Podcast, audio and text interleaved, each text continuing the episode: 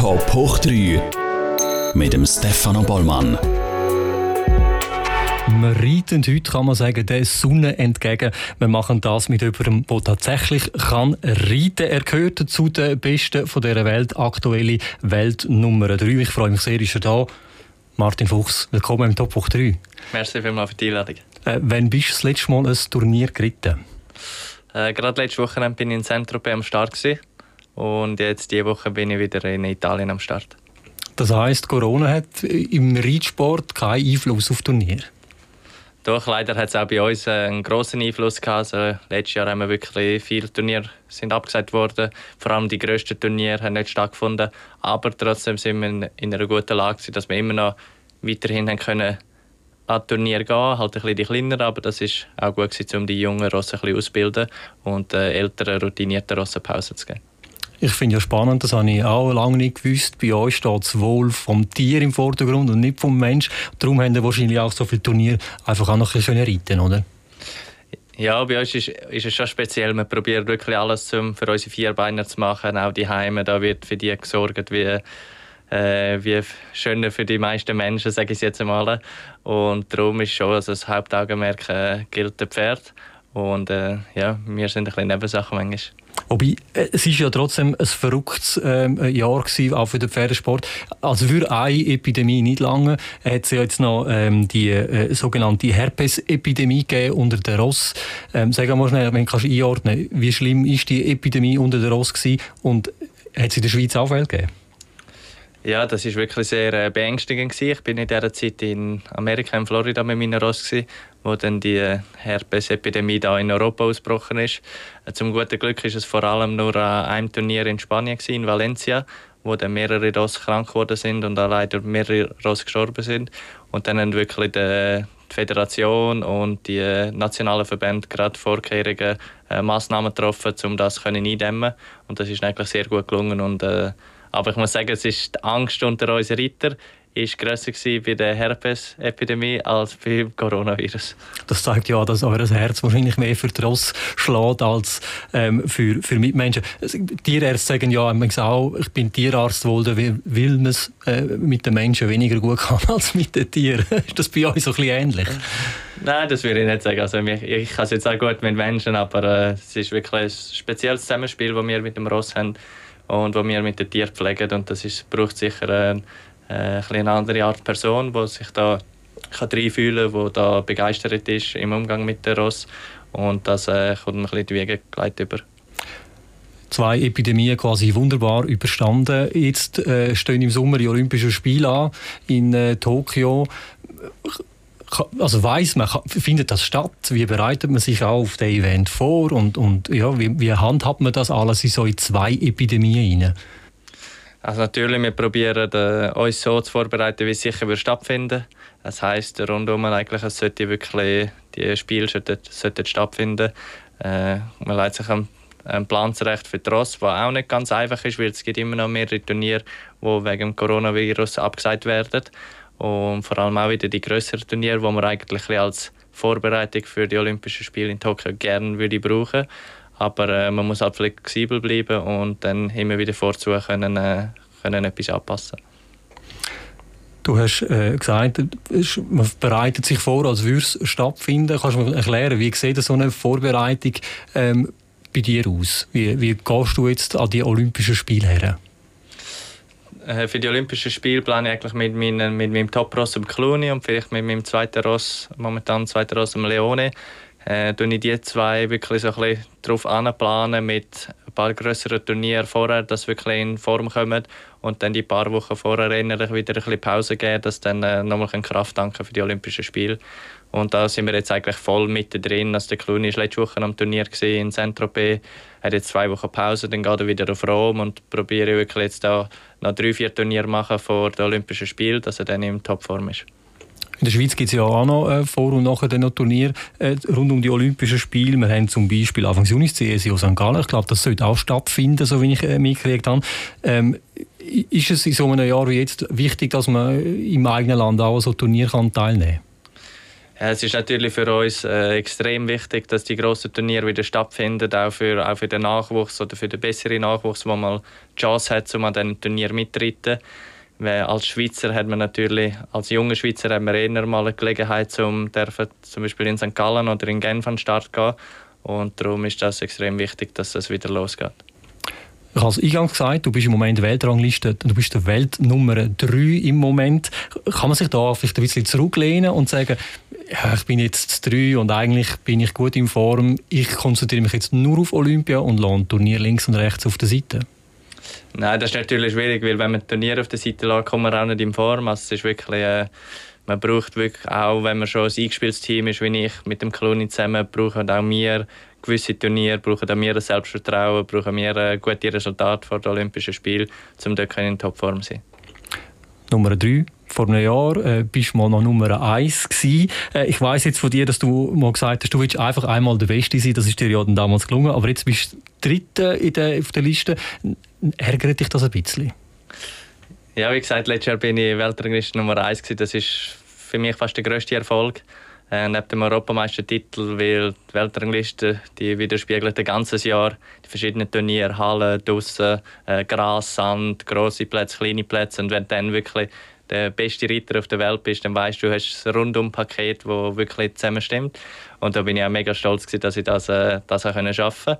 Und im Vornherein, als ich so vom 2 war für ein paar Monate, bin ich auch extrem nervös und habe äh, richtig gepusht dafür, um das Eis, äh, Weltrangliste Nummer 1 zu schaffen.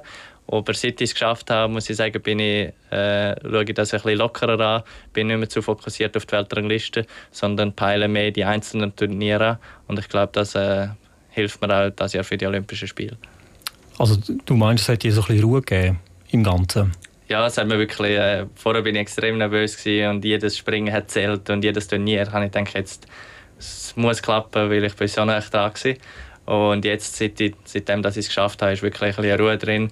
Äh, die Motivation ist immer noch gleich groß, aber das Hauptaugenmerk nicht mehr auf der Weltrangliste.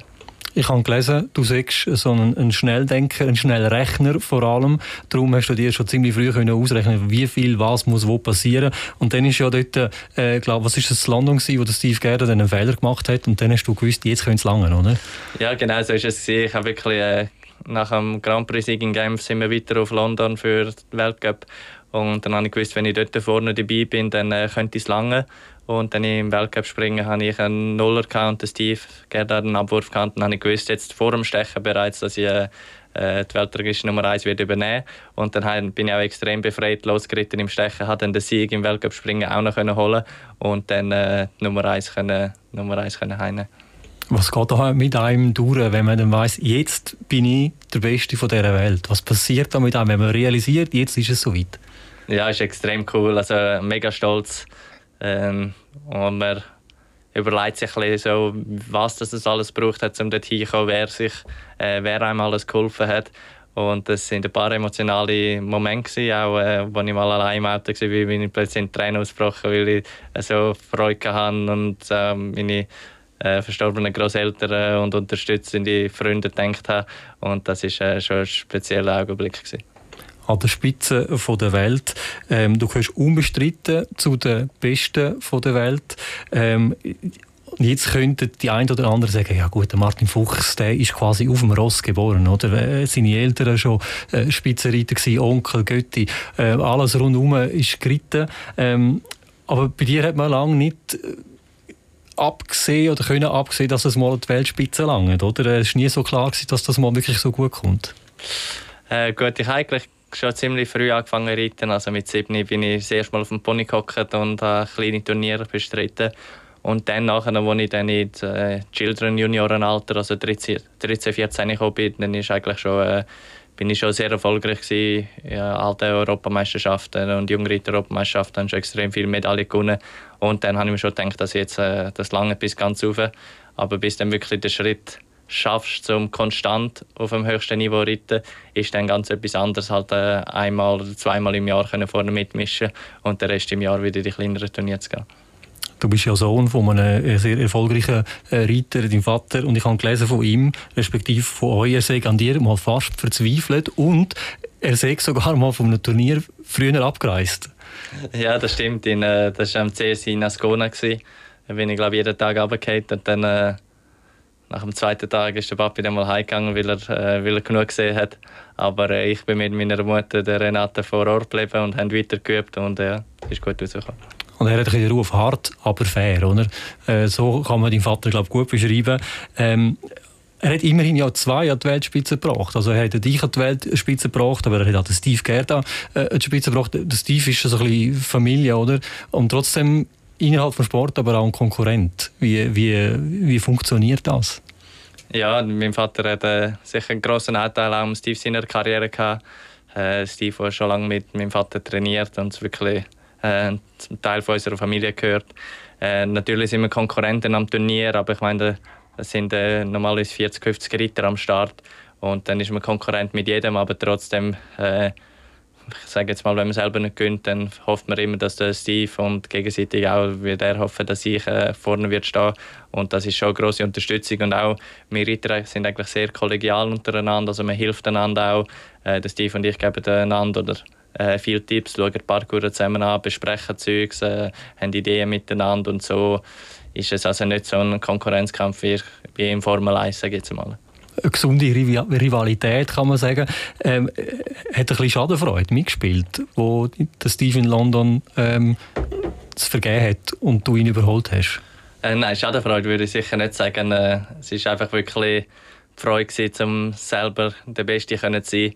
Ob jetzt Steve das abgegeben hat oder jemand anders, das ist, äh, das ist äh, nebensächlich. Gewesen. Du hast gesagt, die, die, der Platz, der erste Platz auf dieser Weltrangliste hat dir ein bisschen Ruhe gegeben in dir selber. Du wirkst aber als Aufsteher, als der ruhige, der abklärte, der entspannter. Ähm, woher kommt das? Das ist eine gute Frage. Äh, von meinem Vater sicher nicht. Mein Vater ist eher ein, ein äh, hektischer oder impulsiver. Aber ich würde sagen, meine Mutter ist eigentlich so ein bisschen die, die gute Seele bei uns in der Familie, die äh, wieder mal muss schlichten zwischen denen, wenn mal etwas, wenn mal etwas los ist. Und ich glaube, das habe ich von ihr übernommen. Du hast ein bisschen deinen eigenen Weg müssen gehen, oder? Immer so ein bisschen in dem, in dem Zirkus rein, wenn ich es so sagen bis an die Weltspitze gekommen bist. Hast du manchmal dir auch gewünscht, oder muss anders fragen, hat dir der Name Fuchs manchmal auch ein bisschen so, ähm, ist dir ein, bisschen ein Stein im Weg gewesen, wo du gefunden hast, ah, Kopfstutz, weil ich einfach ein Fuchs bin, ich muss es können und ist mir da ein bisschen besonders unter Druck gestanden? Nein, eigentlich gar nicht. Es war eher das Gegenteil. Wirklich, mein Name hat mir äh, geholfen, um den Einstieg in die Weltspitze zu schaffen oder um äh, die, grö ja, die grösseren Turniere anzukommen. Meine Eltern haben mir geholfen, um an Turnieren teilzunehmen, wo ich noch nicht die Weltrangliste das Niveau hatte, um eigentlich äh, qualifiziert zu sein für die fünf Turniere. Und dann hat es mir natürlich extrem geholfen, dass ich all die besten Reiter auf der Welt schon kennt habe, per Du war, äh, befreundet war mit vielen von denen durch meine Eltern. Und dann ist natürlich äh, die Nervosität oder so ein bisschen, äh, der Star Crush äh, ein bisschen kleiner, als, als wenn man wirklich als Neuling dort reinkommt. Du bist ja eben drin aufgewachsen, oder? Aber dein Bruder zum Beispiel hat sich für einen anderen Weg entschieden, oder? Der hat jetzt äh, mit Reiten und so eigentlich nicht viel am Hut. Ähm, äh, warum hat es ihn denn nicht auch so gepackt? Ja, das ist schon so. Ich bin mit der Ross aufgewachsen und habe auch sehr früh eigentlich extrem viel Freude äh, an ihnen. Und bei meinem Bruder war das anders. Gewesen. Er hat sich für etwas anderes entschieden. Er ist nicht so der Rösseler. Und das ist aber auch schön, dass man sieht, dass äh, er, ist jetzt, er wohnt jetzt auch gerade bei uns in der Nähe am Stall. Wir haben sehr viel Kontakt zusammen. Und also, nur weil man ein Fuchs ist, muss man nicht reiten. Ähm, wie viel Anteil ähm, haben deine Ross. Das bekannteste Ross, das du hast, ist der Clooney. Ähm, das ist zumindest der, wo, wo, man, wo, wo jetzt sagen Sie, der Masse bekannt ist. Ein wunderschöner Schimmel. Ähm, wie viel Anteil hat auch seine Leistung am Erfolg oder grundsätzlich, wie viel Anteil hat das Ross an so einer ähm, Karriere? Ja, Clooney hat sicher einen grossen Anteil an meinem, äh, an meinem Erfolg. Ich habe schon viele gute Ross vor dem Clooney und werde auch gute nach ihm, aber er ist schon er ist das beste Ross in der Schweizer Geschichte vom Springsport.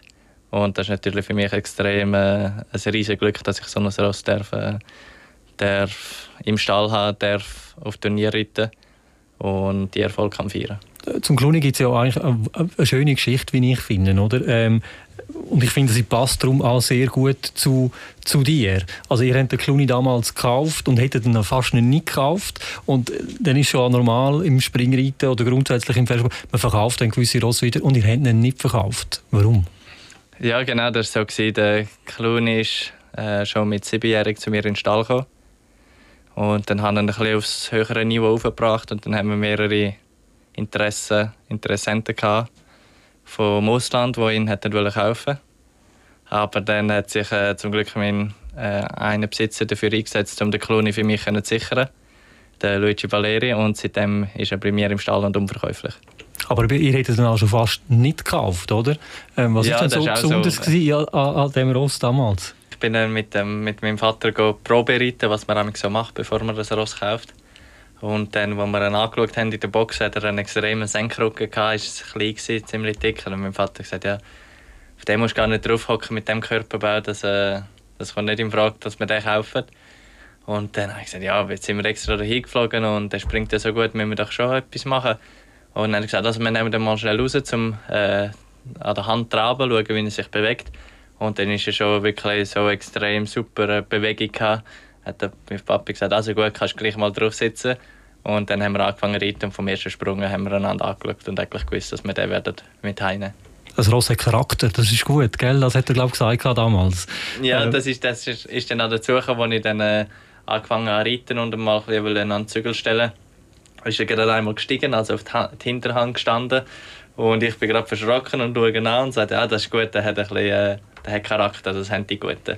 Und das war dann wirklich auch so, als wir dann heim bekommen haben. Am ersten Tag bin ich ausreiten, bin ich gerade runtergefallen und hatte dann wirklich ein paar Mal eine brenzlige Situation gehabt.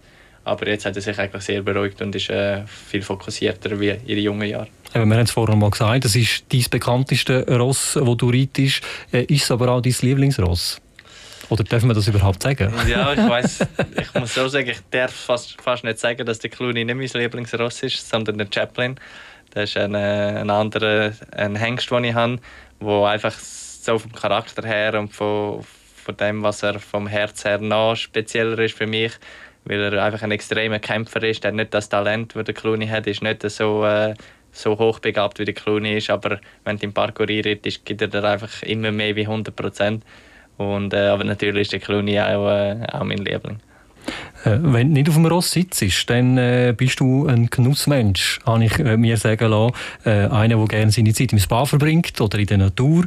Ähm, ist das für dich der wichtige Ausgleich neben dem Reiten, dass du halt eben das kannst machen Ja, ich würde schon sagen, weil es ist wirklich, wir sind so viel unterwegs, eigentlich äh, fast jede Woche im Jahr bin ich schon ab Mittwoch oder spätestens ab Donnerstag bin ich schon wieder unterwegs an den Turnier, komme erst am Sonntag zur Nacht heim, manchmal auch erst am Montag. Dann bin ich noch viel unterwegs zum äh, Ross probieren, um wieder neue Ross finden. Und dann ist wirklich, wenn ich mal daheim bin, jetzt am Montag oder Dienstag, dann probiere ich um am Morgen die ganze Arbeit zu machen, um äh alle Ross reiten am Morgen am Nachmittag noch ein bisschen Büro, aber dann auch ein paar Stunden einfach ein bisschen relaxen, äh, spazieren. Wir haben dann schön das Badteil die, äh, im Haus und äh, einen Film schauen und das ist sicher auch wichtig. Viele haben ja, oder bei vielen ist es so, dass Ross haben so eine entspannende Wirkung äh, auf einem. Also mir geht das zumindest so. Ich weiß von anderen ist das also, also wenn ich in der Nähe von einem Ross bin, dann beruhigt mich das. Das ist wie für mich jetzt gerade das Gegenteil. Oder dort holen sich ja dann andere so Hobbyreiter halt ihre ihre, ihre Erholung, ihr Spa. Ähm, ist das bei dir nicht auch so? Hast du einfach eine andere Beziehung zu den Ross? Ja, bei mir ist das sicher ein bisschen anders, weil es wirklich mit Hochleistungssport verbunden ist. Äh, es ist ich würde sagen, es ist gleich noch als Hobby, auch wenn es, äh, auch wenn es mein Beruf ist. Es ist wirklich äh, schön zum Reiten gehen. Aber wenn du äh, halt fast nie einen Tag frei hast, dann bist du dann auch froh, wenn du mal am Nachmittag ein paar Stunden kannst, äh, frei machen und nicht äh, auf dem Ross sitzt. Aber Ross dominiert eben, wie gesagt, jeden von deinen Tagen. Jetzt hast du noch ähm, Freunde, Familie, Freundin, wo haben denn die alle Platz? Also abgesehen davon, dass sie involviert sind in den ganzen äh, äh, Pferde, ähm, ich sage jetzt mal Komplex, aber wo haben wirklich die Menschen Platz bei dir? Ja, das ist bei uns, äh, das geht eigentlich eins in einem, wirklich, also alle unsere Kollegen, Familie, Freunde sind äh, die meisten auch mit äh, Ross involviert. Und darum, also man sieht sich an Turnier, man geht zusammen trainieren, man ist unterwegs, äh, geht das Turnier zusammen und dann haben wir wirklich auch Zeit. Vor allem am Turnier ist nicht immer vom Morgen früh bis am Abend spät äh, Volldampf, sondern manchmal hast du auch ein bisschen Pausen zwischendrin und dann hocken wir schon einmal zusammen und äh, lassen den Schwätz ab. Und es macht es auch einfacher, das Leben, wenn alle irgendwie so durch mit, mit dem Reiten, mit dem Reitsport verbunden sind. Oder? Ich denke, jetzt gerade zu gutem Glück reitet deine Freundin ja auch. Oder? Äh, das ja, macht es vieles einfacher. extrem viel äh, Verständnis, weil, wir, weil bei uns auch wirklich alles um, ums Ross herum ist, ums Ross herum geht. Äh, muss man da schon wirklich äh, eigentlich mit involviert sein, um das zu verstehen. Du bist vorerst, das habe ich angelesen, und das ist einfach kurz Name, vorerst der letzte Fuchsreiter äh, aus so einer Reitdynastie. Wie sieht es denn bei dir eigentlich so mit Familienplanung aus? Ja, ich bin leider der einzige Fuchs im Moment, der an der Spitze mitreitet. Äh, sicher ist Familie, Familie ein, äh, ein grosser Traum, eine Familie zu haben. Ob die Kinder werden reiten oder nicht, das bleibt ihnen überlassen. Aber im Moment ist der Fokus immer noch im Springsport und äh, zum Vollgas geben. Würde sich das überhaupt vereinbaren lassen, wenn man so, will, so ganz weit oben will, mitreiten und gleichzeitig auch sagt, jetzt auch noch ein bisschen, ähm, ja, jetzt kommt man als Privat dazu. Also funktioniert, äh, ich sage, die Überkreuzung in eurem Sport überhaupt? Ja, die funktioniert schon. Also es, ist, äh, es gibt viele Reiter, die Familie und Kind haben. Aber es, ich würde mal sagen, es kommt sicher etwas ein bisschen zu kurz. Dann. Und um beides können voll machen, äh, ist es nicht einfach. Wir haben es äh, schon mal angesprochen, die Olympischen Spiele äh, stehen vor der Haustür, sofern äh, denn, äh, das Coronavirus überhaupt mitmacht. Es gibt eben noch andere äh, Turniere, die anstehen. Wie sieht so dieses äh, 2021 jetzt noch so ein bisschen aus? Auf welche Turnier freust du dich jetzt noch am meisten oder besonders? Ja, sicher das Highlight ist der CSIO St. Gallen, äh, der Heim-CSIO, wo wir schon lange nicht mehr können gewinnen und äh, jetzt wirklich probieren, zum als Schweizer Team mal vorne zu stehen und dann kommen noch mehrere Rolex-Turniere, die ich mit dem Cluny abheile vor den Olympischen Spielen. Das wäre in äh, Rom, Piazza di Siena, äh, in Windsor, vielleicht geht noch auf Knocke in Belgien. Und dann also wirklich äh, das Hauptziel sind sicher die Olympischen Spiele. Und dann nach den Olympischen Spielen äh, wird mein zweiter Ross, wahrscheinlich der Leone J, äh, an die Europameisterschaften gehen. Und das ist auch noch speziell, jetzt mal ein grosses Championat, nicht mit dem Cluny zu reisen, sondern mit dem Nummer 2. Wir sind gespannt, wie es äh, weitergeht. Eben, und die Welt äh, Nummer eins wieder werden, steht das auch noch irgendwo auf dem Programm oder wirklich jetzt mal äh, die Olympischen Spiele und dann schauen wir weiter? Jetzt mal die Olympischen Spiele, das ist wirklich äh, Traum, Ziel Nummer eins und dann schauen wir, wie es weitergeht. Martin Fuchs, es war äh, schön, gewesen, dass du da bist und äh, ich drücke dir wirklich die Daumen für das Jahr. Wir schauen dir zu und ich hoffe, wir sehen uns bald wieder. Hab dir und deine Ross Sorge. Schön, bist du da gewesen. Merci vielmals. Und auch euch wünsche ich eine äh, gute Woche, vielleicht ein bisschen mit, mit bisschen Sport. Geht mal ausreiten, das ist empfehlenswert und sonst sehen wir uns nächste Woche wieder. Macht's gut und tschüss.